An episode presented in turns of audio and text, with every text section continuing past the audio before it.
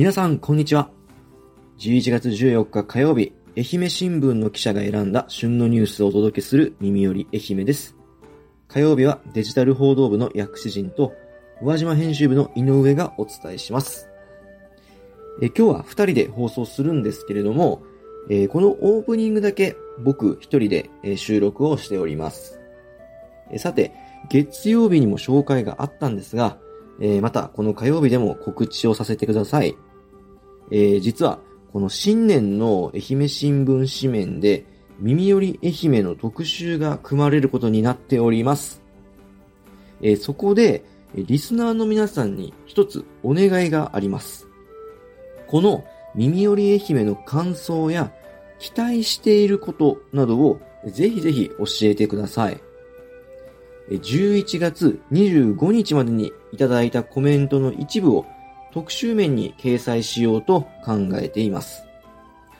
この Voicy で聞いてくださっている方は、ぜひコメント欄に、そしてもう一つ、ポッドキャストで聞いてくださっている方は、概要欄のメールアドレスに送ってください。その際にですね、紙面で出しても OK なラジオネームを添えていただくととても助かります。えぜひですね、皆さんの声というものをですね、あの、紙面に紹介させていただいて、またこの耳寄り愛媛がもっと良くなるような感じで、えまたそれ、耳寄り愛媛をもっと知ってもらえるような形で、えー、2024年の新年の特集面で、あの、やっていきたいなと思っておりますので、ぜひご協力の方よろしくお願いいたします。それでは次のチャプターからは井上と二人でまたニュースの方を紹介していきます。芝居小屋朝日館魅力伝えたい。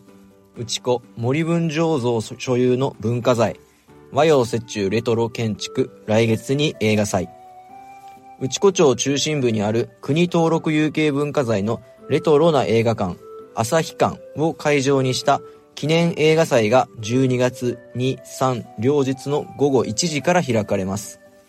所有する近くの森文醸造が創業130周年を迎えたのを記念した催しで、社長の森秀夫さんは、旭館も築100年が近づき、保存活用が大きな課題になってくる。シンポジウムなどを開き、今後の展望を考えたいと見据えています。えこの旭館なんですけれども、井上は見たことありますか？はい、えー、っと、旭館って聞いてすぐわからなかったんですけど、この記事の写真見て、うん、あれ？薬師園さんと行ったことある？と思って。はいはいはい、そうね。昔、あのー、まあ、僕が大津支局にいた時に、うん、まあ、井上をうち、えっ、ー、と、大津内子に招いて、ちょっといろいろブラブラしたことがあったんですけど、その時にちょっと覗いたことがそうですよね。内子の街並みをちょっと見た時に教えてくださったそうね気がします。はい。うん、で、その朝日館なんですけれど、はい。これは1926年、えー、地区の頂点主らが発起人となり、芝居小屋兼映画館としてできたそうです。えー、洋風デザインと瓦屋根の和洋折衷な作りが特徴で、正面にバルコニー、最上部には六角形の櫓があります。1968年の閉館後は森文醸造の倉庫として使われました。えー、今年は朝日館再生を掲げた保存会が2013年に発足して10年の節目となります。上映会などを開き盛り上げようとしていたところに新型コロナウイルス化の打撃を受け、今回は4年ぶりの上映となります。あ、なるほど。ありがとうございます。はい。内子町は、あの、内子座もありますし、結構そのレトロな建物が多いんですね。うん、はい、そうですね。あの、その森社長もですね、うん、100年近く前の芝居小屋が残るのは全国でも少なく、うん、活用されている例もわずか。なんとか残せるよう10年間頑張ってきたと話し、将来的には若い人たちで運営できるような仕組みができないか思案しています。えさらに、町内でもまだ朝日館を知らない人が多いと言い、地元で保存に向けた機運を高めたいと森さんは考えています。えまず中に入って映画を見てもらい、朝日館の魅力を知ってほしい。映画祭がその契機になればと願っています。来年以降も定期的に上映会を開く計画です。でそして今回12月に上映するのは、男はつらいよシリーズで大洲市が舞台になった虎次郎と殿様と、高倉健さん主演のポッポ屋の 2, 2本立てです。えー入場料は1000円ということです。続いては先週紹介できなかった秋祭りに関するニュースです。商店街を練り歩き、住民ら笑顔に、布袋様が頭撫でてお福分け。宇和島市津島町岩松地区で11月3日、人と同じ大きさの布袋様が登場する秋祭りの名物行事が開かれ、愛嬌のある表情の布袋様が天狗やおたふくを引き連れて地区を練り歩き、住民の頭を撫でて服を分けました。はい。えこの記事の写真を、あの、はい今見たんですけど、はい。あの、なかなかにインパクトがあって、ちょっとさ、これちっちゃい子が見たら怖いんじゃないかなって思うんですけど、あーそうですね。なんか結構やっぱり泣いちゃう子もいるみたいですよ。はあい。うんーそそんなちょっと怖い、その、うん。布袋様が登場するこの秋祭りはなんで始まったんですか、はい。えっ、と、まあ結構珍しいかなと思うんですけど、こううん。岩松地区の布袋様保存会によりますと、まあ約160年前に岩松川の付け替え工事が完了して、周辺に田畑が増えて、豊作になったのを祝って、当時の豪商、小西家の番頭が七福神の布袋様に扮して農家を回ったのが始まりだそうです。はい、なるほど。えっ、と、まあ、見た目はね、結構まあ、はいちょっと怖いさもあれば、まあ、ちょっとチャーミングな面もあると思うんですけど、はい。うん、そのお祭りの様子はどうでしたか？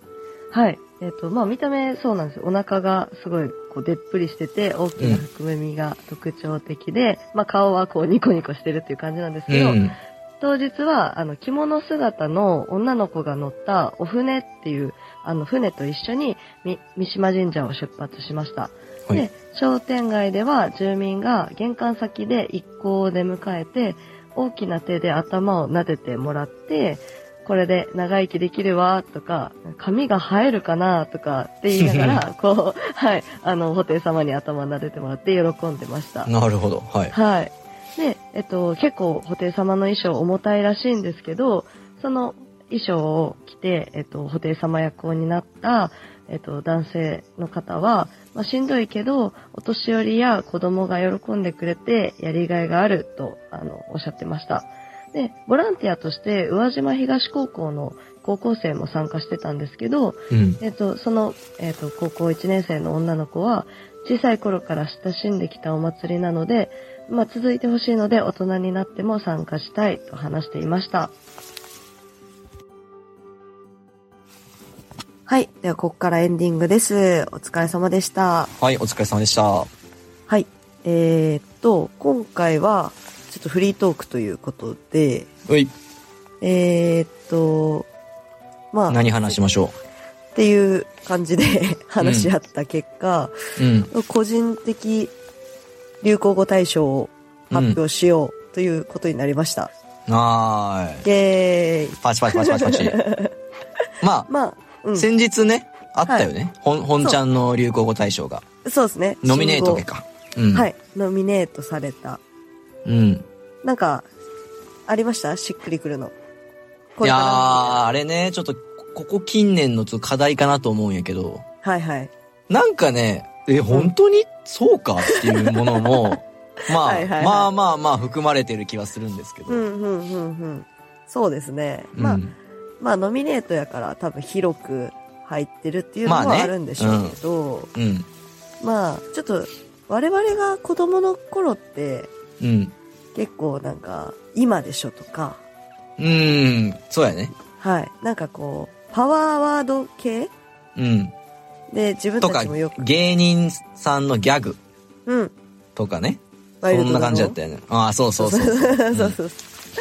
なんか、ああいうのやったから、そういうイメージが強くて、うん。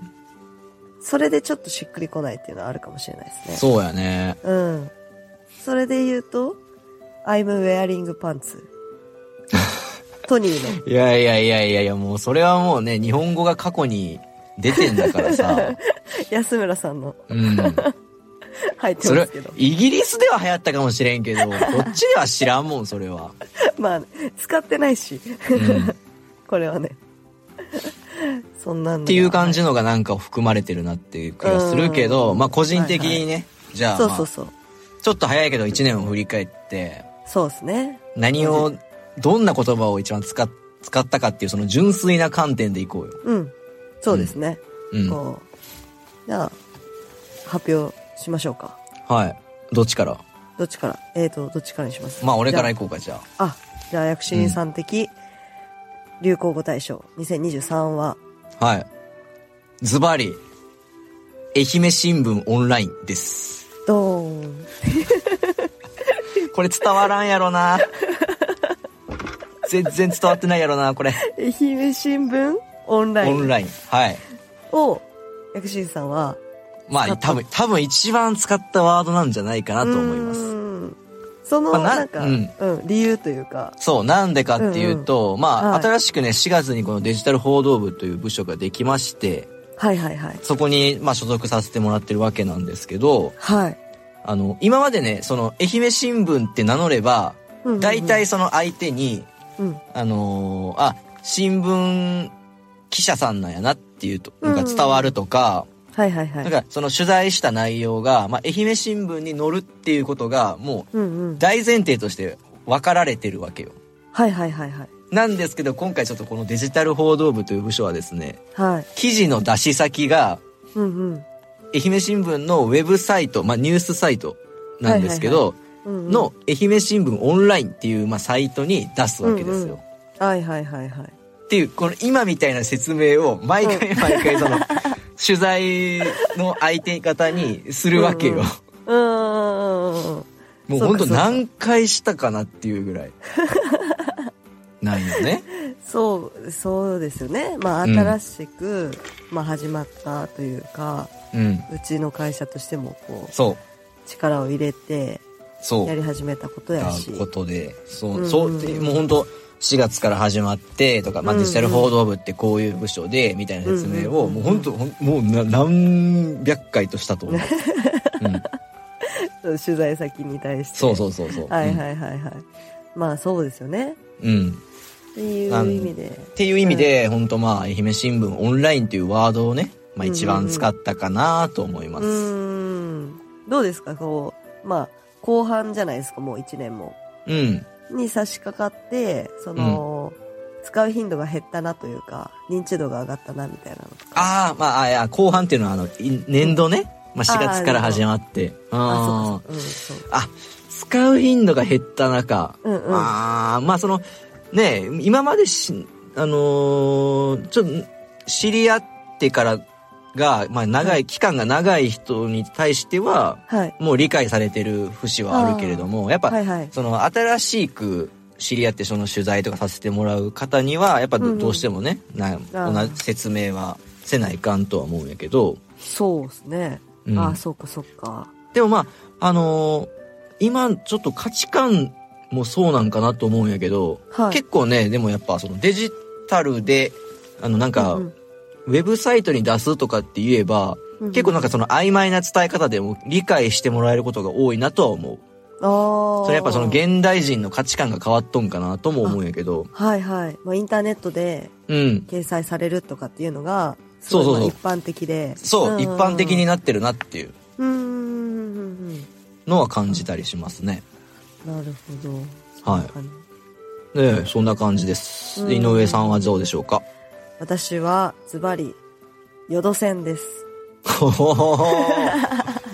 まあまあ、お僕は聞いたらわかるけど。はい。まあ、うんあのーこう、今年に限った話じゃないですけど、まあ、よりこう、なんていうんですか、注目度が上がったんじゃないかなと思うんですけど、まあね、うん。やっぱり、あの、淀線に限らず、地方のね、赤字ローカル線について、まあ、はい今後の将来を、まあ、きちっとこう考えていきましょうね、みたいな、こう、動きにこうなってきた時に、うんやっぱり、淀線ってすごく、やっぱ赤字が大きくて、うん。で、こう、ね、こう、損廃の議論の対象になり、うんなってきてるっていうところから、うんまあ、年度が始まったかな。っていう。だからずーっとまあ、淀線の話はこう、書いてて、うん。でまあ、ちょこちょこその、いや、利用促進の協議会を立ち上げようとかっていう、新しい動きがあったりとか、うん。あと、あの、淀線の前線、前身で、うん。宇和島鉄道っていうのがあるんですけど、うんうんそれが、まあ、まあ、来来週、もしかしたら紹介するかもしれないですけど、うん。うん。100, 100周年っていう節目だったり、あで、来年にはなるんですけど、まあ、今年度、来年の3月に、宿線が50周年を迎えるっていう。あ。ああ、結構なるほどね。節目なんやね。節目が、そうそうそうそう。そういうのもあったりして、まあ、こう、年は淀線の年かなっていううん。感じで。まあなるほどね。はい。が今も頑張ってるんで、うん またまあ紹介できたら。結局、まあ、二人とも、まあ、仕事で使うワードがね、それはまあ、流まあ、流行語というか、まあ、一番使う用語になってくるわけだ。うん、あ確かにそうですね。そんな感じで、まあ、僕らの個人的流行語大賞を紹介したんですけど、まあ、これをね、もう明日のクワニーにも聞いちゃいましょうよ。あ、そうですね。うん。じゃあ、こう、それこそプライベートの流行語でもうん聞いてみますかね。いいですし。うん。うんうん。そんな感じにしましょう。はい。では本日も最後まで聞いていただきありがとうございました。今日紹介したニュースは、チャプターや放送の詳細欄にある URL からアクセスして読むことができますので、チェックしてみてください。番組のフォローや感想、質問などコメントをお待ちしております。ではまた明日。